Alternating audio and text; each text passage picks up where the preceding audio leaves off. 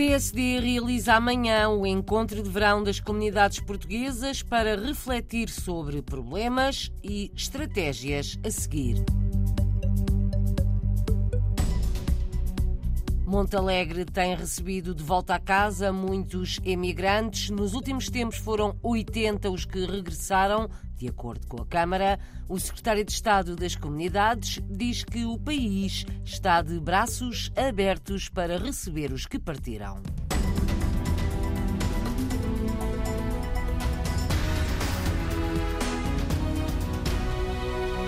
Em defesa da independência do Conselho das Comunidades Portuguesas, o PSD garante que não vai interferir politicamente na elaboração das listas e na escolha dos candidatos a conselheiros. No entanto, o PSD compromete-se em acompanhar e apoiar o processo eleitoral, ainda sem data marcada, mas previsto para acontecer antes do final do ano. A declaração à RDP Internacional é de José Cesário, coordenador do Partido Social Democrata para as Comunidades. Nós, enquanto partido, acompanhamos as eleições do Conselho, mas não haverá participação direta do partido a nível dessas eleições. Limitar-nos-emos a apoiar os membros do Conselho na mobilização das comunidades. Agora, eh, nós defendemos a absoluta independência do Conselho das Comunidades e por isso não vamos ter uma intervenção direta no que respeita à elaboração, à organização das listas, etc. Agora, vamos sim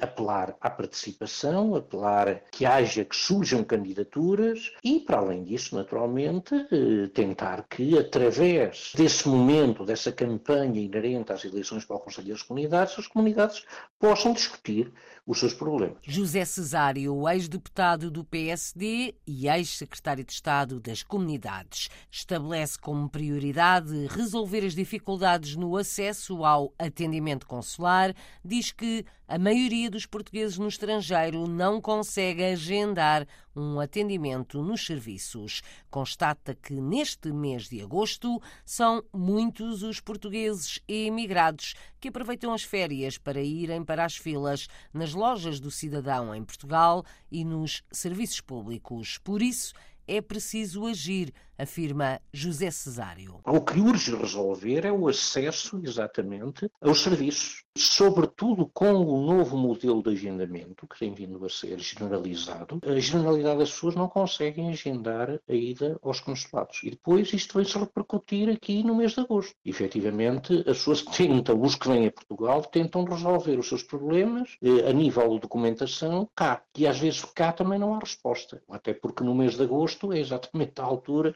em que muitos dos funcionários gozam férias. Sobretudo nos meios maiores, nos meios urbanos de maior dimensão, eh, efetivamente vai haver uma pressão muito grande, obviamente pressão essa que surge em cima também de todos os restantes problemas que já condicionavam o funcionamento dos serviços da administração pública em Portugal. O atendimento consular deverá ser um dos temas do encontro de verão das comunidades portuguesas do PSD. Acontece amanhã num hotel a sul em Albufeira. Está prevista a participação de meia centena de representantes do partido que vêm de vários países. Migrações, novos e velhos problemas é o tema para o encontro de amanhã, como antecipa José Cesário. Nós vamos ter entre 50 a 60 pessoas de diversíssimas comunidades e, obviamente, os principais responsáveis do partido que trabalharão com elas durante esse dia. Vai ser um momento de reflexão sobre as principais questões que eh, marcam a vida das nossas comunidades. Vai ser um momento também de contacto entre elementos dessas comunidades e o presidente do partido e outros responsáveis do partido. E, portanto, em conjunto, vamos, como eu disse, refletir sobre os problemas das comunidades e, naturalmente,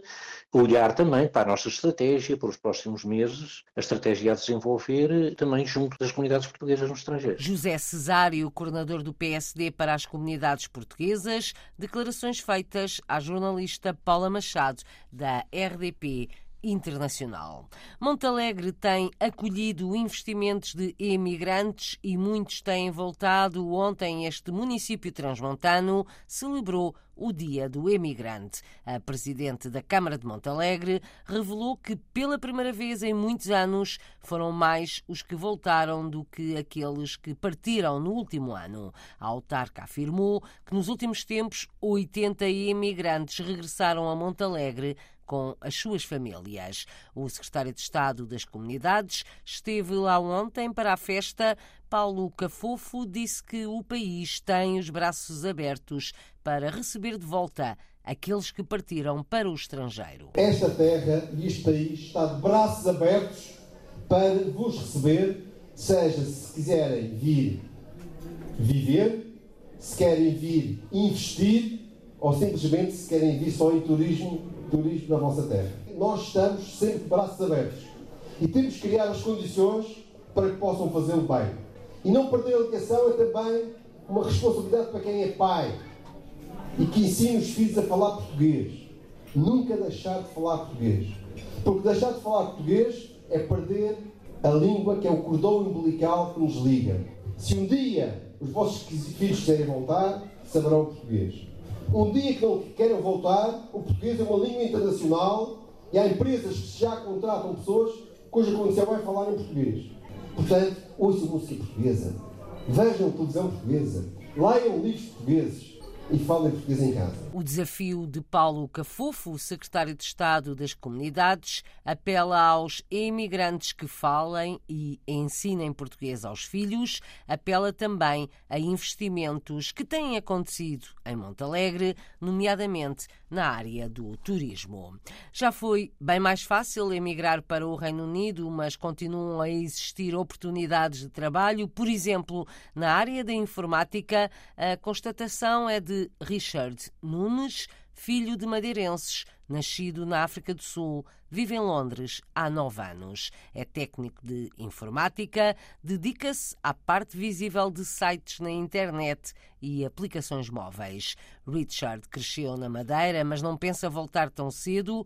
É a história de hoje da rubrica Madeirenses como Nós, produzida pela Antena 1 Madeira o jornalista Paulo Santos faz as apresentações. Richard Nunes abraçou os estudos em engenharia informática, mas quis seguir para o Reino Unido antes mesmo de acabar o curso.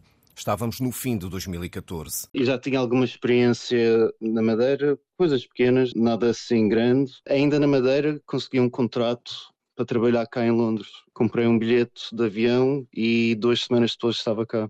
Nascido em Joanesburgo, na África do Sul, filho de pais madeirenses, Viveu naquele país os primeiros anos, mas foi na Madeira que cresceu. Este madeirense é responsável pela criação de front-end, a face visível dos sítios da internet e de aplicações, e diz que a área da informática continua a ter muito futuro. Cada vez mais e mais oportunidades.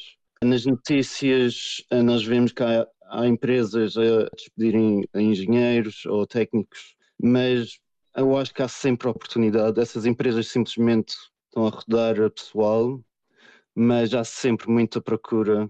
Isso é muito bom para nós porque assim há mais competição.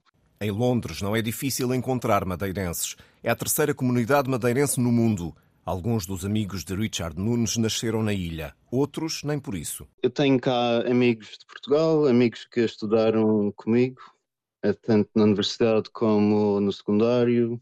A comunidade portuguesa aqui também é assim grande, mais ou menos espalhada por Londres, e já cheguei a conhecer eh, amigos de amigos já estando cá. Emigrar para o Reino Unido depois do Brexit ficou mais difícil. Além disso, Richard Nunes diz que, apesar das oportunidades, nem todos são bem-sucedidos. Também conheço outros casos que não foi fácil e as pessoas tiveram que voltar para trás para Portugal. Quanto a voltar, ainda é cedo. Richard Nunes gostava de ser reformado na Madeira quando o tempo certo chegar. Madeirenses pelo mundo, madeirenses como nós, um trabalho da Antena 1 Madeira para ouvir nesta rádio ou em RTP Play. Chama-se Saudades Pintadas, uma exposição que abriu ontem em Ponta Delgada, nos Açores, no Centro Municipal de Cultura. O artista é Tony Rebelo, nascido açoriano, mas radicado em Toronto, no Canadá, há 55 anos. Os 13 quadros expostos resultam do confinamento durante a pandemia e de emoções como a saudade de lugares, de pessoas de outros tempos, também a saudade de emigrante. A exposição pode ser visitada até 7 de setembro.